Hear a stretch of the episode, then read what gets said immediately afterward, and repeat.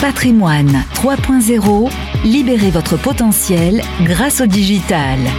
Une émission en partenariat avec Harvest, présentée par Fabrice Coustet. Bonjour, bienvenue à tous, bienvenue sur euh, Radio Patrimoine pour ce nouveau numéro de Patrimoine 3.0. Vous le savez, chaque mois avec notre partenaire Harvest, nous vous ouvrons les perspectives sur la digitalisation de la fonction des professionnels du patrimoine et euh, eh bien, nous abordons les questions des, usages numériques chez les conseillers en gestion de patrimoine. Alors, grâce aux nouveaux outils, hein, euh, et on est dans une ère éminemment techno, surtout en ce moment, eh bien, les conseillers en gestion de patrimoine sont de plus en plus de véritables architectes de l'épargne de leurs clients, des clients qui évoluent, puisque on le constate, les clients ont une aversion moindre à la volatilité, ils ont été servis en cette année euh, dernière, l'année 2020. Euh, ils veulent de plus en plus des placements qui font du sens, et puis évidemment, on constate également l'essor de la gestion thématique. Voilà autant de paramètres qu'il faut, qu'il faut discerner, qu'il faut choisir, qu'il faut expliquer aussi à ses clients. On va voir effectivement comment, grâce aux outils numériques, eh bien, on est en mesure de répondre à ces différentes questions. Alors pour nous éclairer sur ces sujets, j'ai le plaisir d'accueillir sur le plateau quatre spécialistes. Bonjour à Clémentine Lenormand. Bonjour. Vous êtes ingénieur d'affaires chez Harvest. On a également Jean-Philippe Robin. Bonjour Jean-Philippe. Bonjour à tous. Directeur commercial également chez Harvest. Et puis euh, François-Xavier Legendre, associé gérant de, de Dauphine Patrimoine. Bonjour. Bonjour. Et Pascal Koenig, le fondateur de Insight AM. Jean Fabrice. Voilà de quoi un beau plateau euh, pour deviser. C'est la première de l'année, puisque le mois dernier, on n'a on pas pu la faire. On est ravis de vous retrouver pour ce tout nouveau numéro de Patrimoine 3.0. C'est parti. Patrimoine 3.0 en chiffres.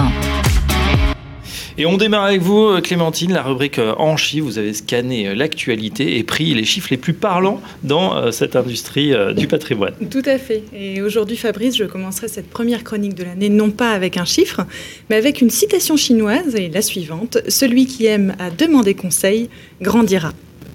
Alors, lors de ma précédente chronique, nous nous étions arrêtés sur le nombre 17. C'est le nombre moyen de comptes agrégés par client sur Money Beach. Et cela m'amène à un nouveau nombre, 85 000. 85 000, alors là on change carrément d'ordre de grandeur. Tout à fait. Alors en fait, grâce à Money Pitch, on constate qu'un client détient en moyenne près de 85 000 euros d'épargne, soit un peu moins de 20% de son encours. Et à cela, j'ajouterais le nombre 45 000. C'est le montant de surinvestissement en fonds euros sur les contrats d'assurance vie. Donc si on fait un calcul rapide, cela signifie qu'un conseiller peut être en, capacité d'apporter du conseil supplémentaire sur, en moyenne, 130 000 euros. Mais tout cela, bien sûr, à condition qu'il en ait eu connaissance. Alors justement, rentrons un petit peu dans le vif du sujet, on va parler épargne alors oui, euh, l'épargne, bah, la situation sanitaire a limité la consommation des ménages français et, pas que français d'ailleurs, et ce qui traduit également cette augmentation de l'épargne, eh c'est l'inquiétude des Français, comme l'indique le baromètre d'épargne 2020 de l'AMF, avec une augmentation de 4 points des personnes qui se disent inquiètes de l'évolution de leur situation économique et financière pour les 12 prochains mois. Plus largement, les Français veulent se préparer pour les coups durs et aussi pour leurs vieux jours, c'est logique. Souvenez-vous, lors de ma précédente chronique, je vous avais indiqué le nombre 37 milliards. C'est autant d'euros qui ont été placés sur les comptes épargne des Français entre décembre 2019 et août 2020. Peut-être cette augmentation de l'épargne bancaire est-elle liée à un manque de connaissance des produits d'épargne et des produits français, financiers. Pardon. En effet, le baromètre épargne 2020 AMF indique que seuls 3 répondants sur 10 ont connaissance du taux d'intérêt du livret A.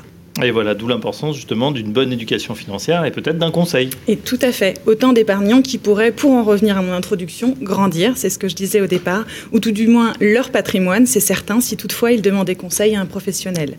Mais ce seront également les conseillers qui pourront grandir en faisant appel à des solutions digitales qui les épauleront dans leur quotidien et les aideront à détecter une épargne dormante trop importante chez leurs clients.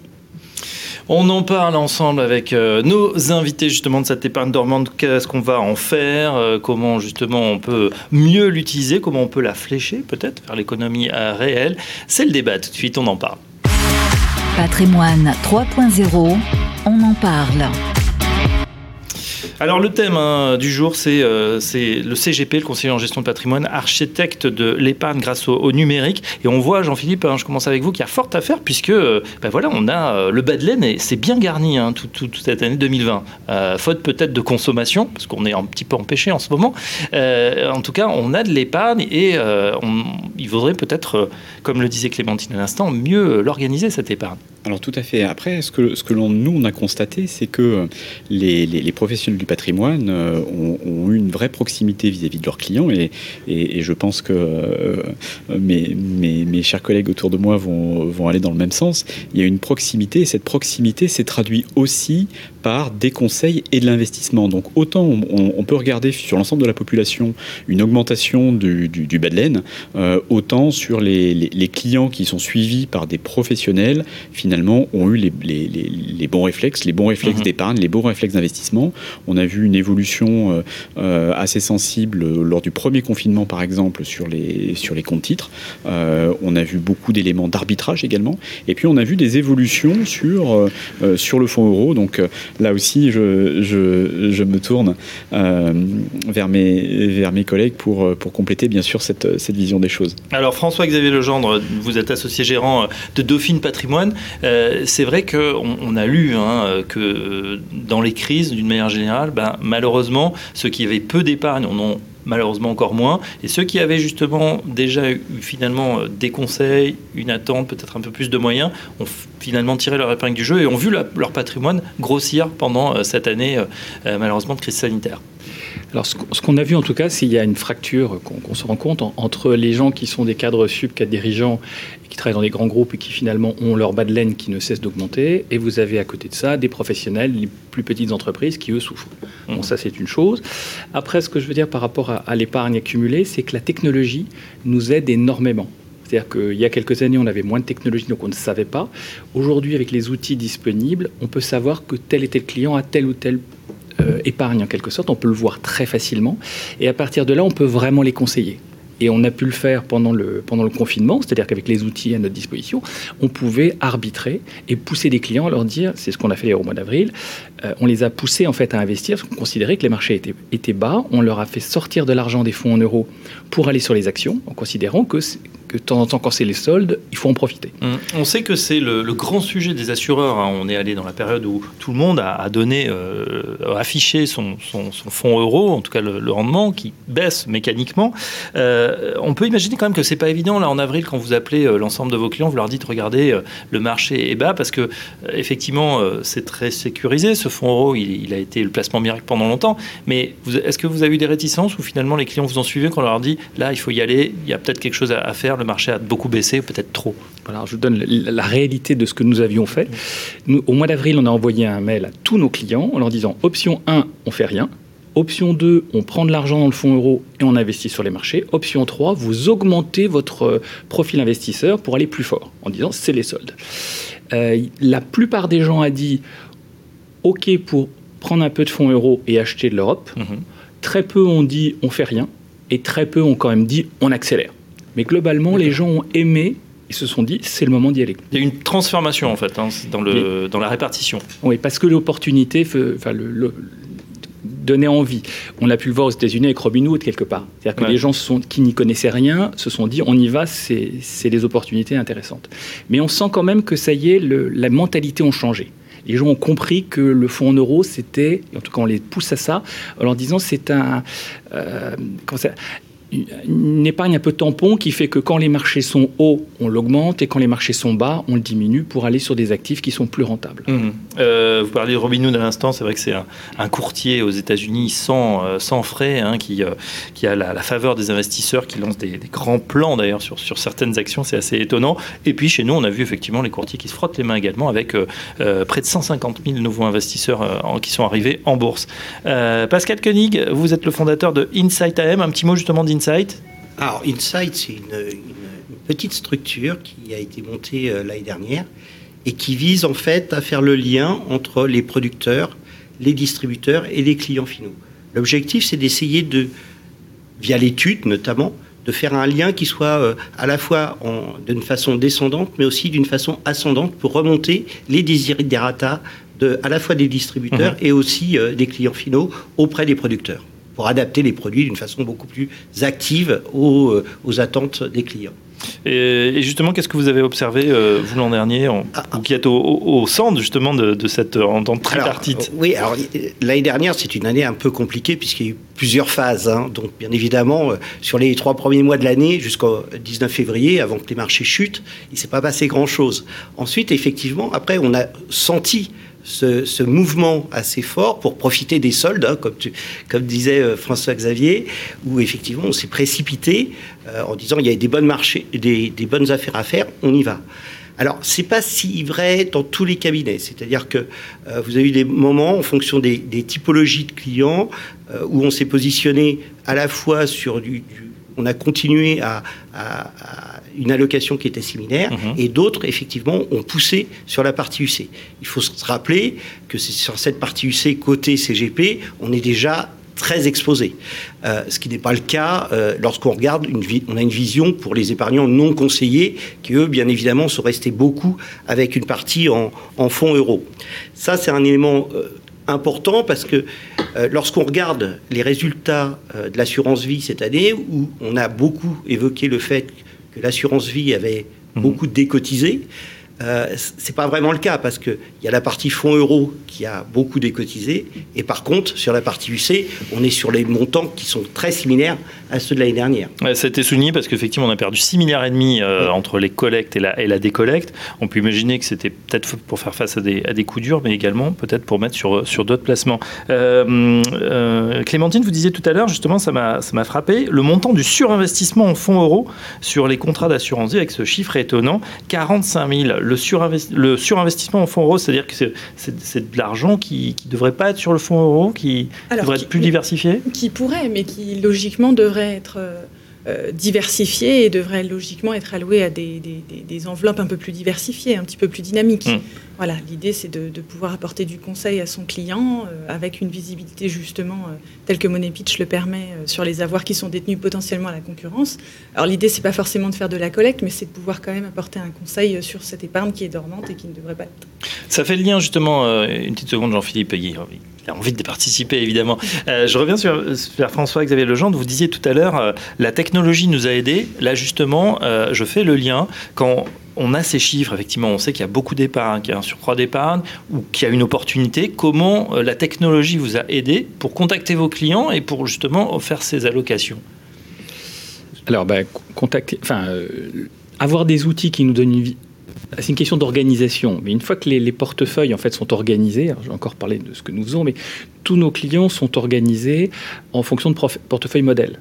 Donc ils sont tous dedans. Ce qui fait mhm. que finalement nous avons cinq portefeuilles modèles et nous avons 95% de nos clients qui sont dans les cinq portefeuilles modèles.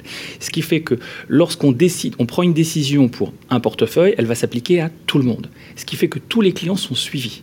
Et c'est ça qui est le secret, parce que le client à qui vous dites je vous fais un truc sur mesure, rien que pour vous, etc., il se retrouve souvent un peu oublié. Alors que là, une des raisons, un des facteurs clés de succès, en tout cas de ces arbitrages, c'est que on sait exactement où sont les clients. Donc après, il suffisait avec les outils de savoir qui avait quoi, et après, il suffisait de leur pousser un mail, pousser un petit coup de téléphone derrière. Donc on peut se dire j'étais profil 1 euh, très sécurisé, voilà, sans risque, 100% fonds euros. À ce moment-là, je passais à profil 2, 20% de, fonds UC euh, ou diversifiés et puis 80% de fonds euros par exemple C'est à, peu près ça. Après on rentre dans les détails, mais globalement c'est cette politique-là. Et ce qui fait que tout le monde est bien géré au même moment. Et comme mmh. ça, chacun a la meilleure idée du moment. Et donc, en l'occurrence, ce qu'il fallait, c'était réduire la partie fonds euros qui n'apportait rien, qui, justement allait apporter ce, côté euh, tampon et permettait d'avoir la réserve pour acheter quand c'était bas. Et aujourd'hui, ce que nous avons fait, c'est que nous avons fait l'inverse. Nous avons considéré que les marchés ont beaucoup remonté, donc on a reconstitué un coussin de sécurité qui pourra peut-être servir à un moment ou à un autre. Hum, c'est vrai que ces marchés, hein, ils, sont assez euh, étonnants, alors que bon, la situation économique n'est pas franchement euh, souriante, mais bon, ils, ont, ils jouent déjà la reprise, on le sait. Jean-Philippe sur euh, justement cette allocation qui, est faite, qui, est constatée, qui peut être comme ça euh, activée, j'allais dire, assez rapidement Avec Pascal, on, suit régulièrement finalement la structure de l'épargne euh, des, professionnels du patrimoine. Donc on le, regarde et on l'analyse à partir des, bases que nous, manipulons. On, a dans, les, outils, dans les outils Harvest, on, agrège quotidiennement un peu plus de 100 milliards d'euros d'actifs. Donc ça nous permet d'avoir une vraie vision. Et ce que l'on a constaté pendant le, pendant cette année, cette année passée. C'est un, fonds euro qui, qui, s'est renforcé entre, dans les toutes premières semaines du confinement. On a vraiment eu un, phénomène de, de, mouvement sur ces, sur ces éléments-là, mais très rapidement, le, fonds euro a, a, rebaissé, revenu avant la, situation du confinement pour, pour diminuer ensuite. Pour vous donner des, des, des indicateurs, avant le confinement, les, contrats d'assurance vie étaient investis en moyenne mhm. à, 52%. 52% c'était du fonds euro, le reste, euh, le reste de l'UC. Euh, on est monté à 54, donc on a pris deux points, ce qui, ce qui peut paraître peu maintenant quand on, quand on parle d'une base d'à peu près euh, peu près 80% c'est de, l'assurance vie, donc à peu près 80 milliards, c'est absolument énorme, hein, de, points sur 80 milliards. Euh, et ensuite, on est redescendu et on est redescendu euh, jusqu'à tomber autour de, autour de 48, avec, avec du coup une partie UC euh, qui s'est fortement appréciée. Et ce qui est intéressant aussi, et ça sera peut-être le, point suivant, c'est de regarder quel type d'UC. Vous parliez dans l'introduction, Fabrice, de, de, la partie thématique, c'est un un vrai élément. Euh, on, en a déjà, déjà discuté euh, euh, aussi avec François-Xavier. Il y a, une recherche de sens, une quête de sens. Exactement. Une, défiance peut-être aussi sur des produits que l'on ne comprend pas. Donc finalement, l'apport du conseil, l'apport du conseiller sur ces, sur ces sujets-là est aussi fondamental. Alors ça vous a pas échappé effectivement en tant que tous, hein, que consommateurs, on est plus en plus méfiant. Et euh, quand on est investisseur, on veut et de la traçabilité et effectivement un produit qui fasse du sens. De plus en plus, on se dit, bah tiens, j'ai de l'épargne, autant que ça serve finalement, euh, peut-être pas à l'autre bout de la planète, mais euh, dans l'économie locale.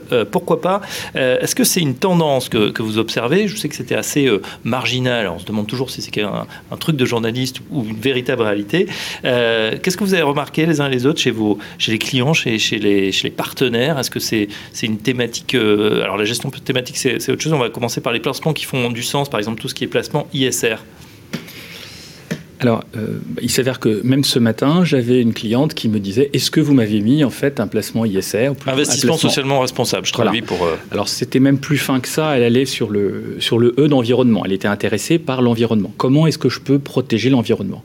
C'est vrai que moi, ça fait très, beaucoup d'années que je, travaille sur ces marchés et quelque part, euh, avant, il n'y avait aucun client qui posait ce genre de questions, mmh. qui s'intéressait au sujet.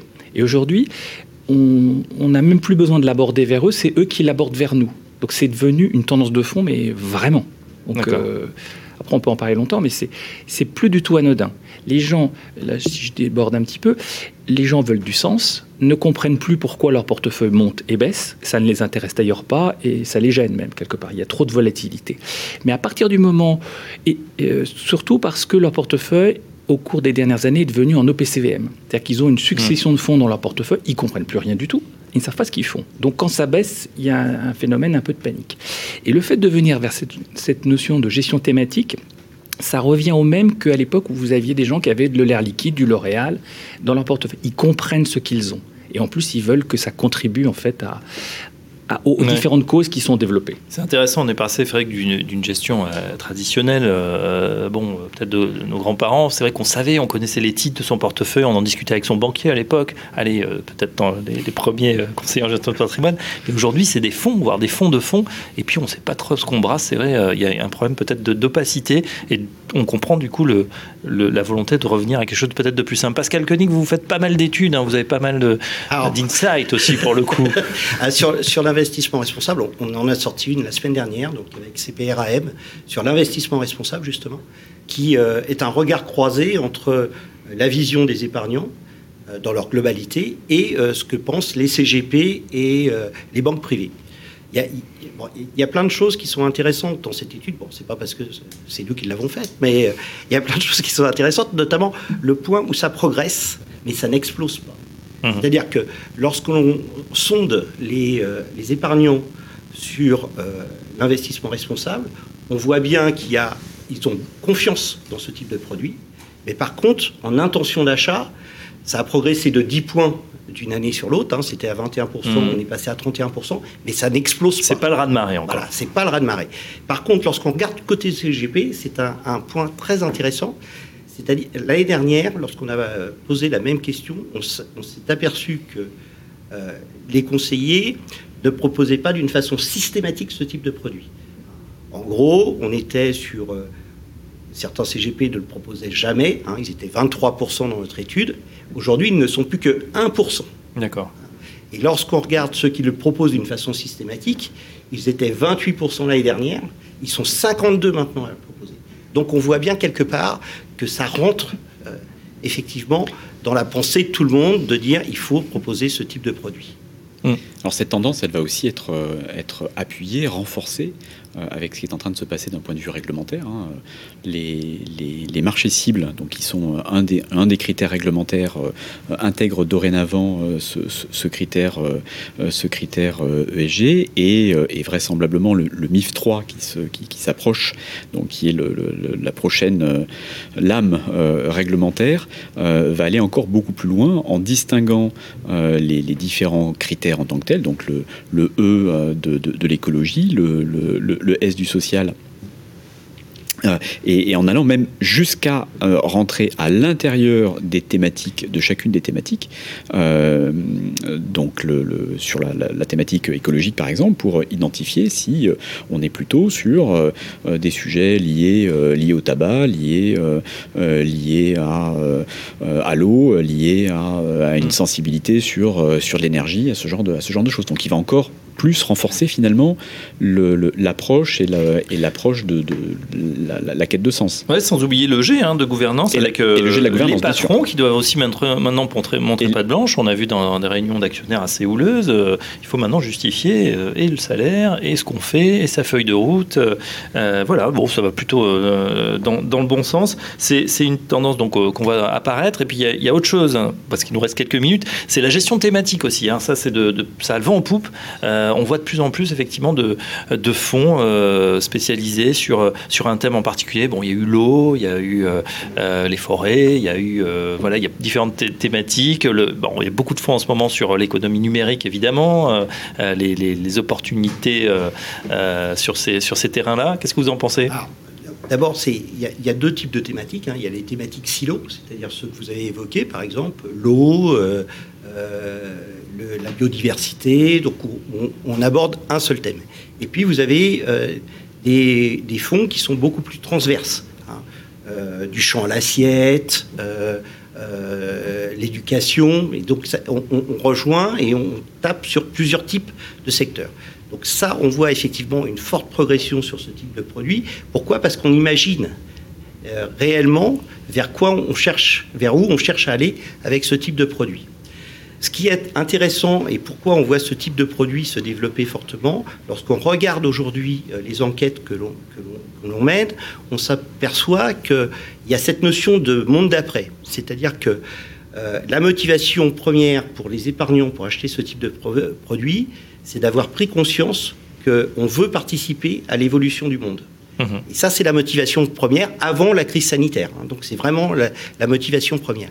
Et lorsqu'on regarde les populations qui s'intéressent à ce type d'investissement, et avec des, intentions d'achat qui sont fortes, hein, puisque euh, dans notre enquête, on a 44% en fait des investisseurs qui se disent prêts à investir plus de 30% de leur épargne dans ce type de produit. Donc, ce qui est très fort. Hein. Et qu'est-ce qu'on s'aperçoit dans les types de populations Donc bien sûr, on ne va pas sortir des JUCAS, enfin ce que moi j'appelle les JUCAS, jeunes, urbains, cadres supérieurs, mais surtout, ce que l'on voit, ce sont des foyers avec des enfants mineurs.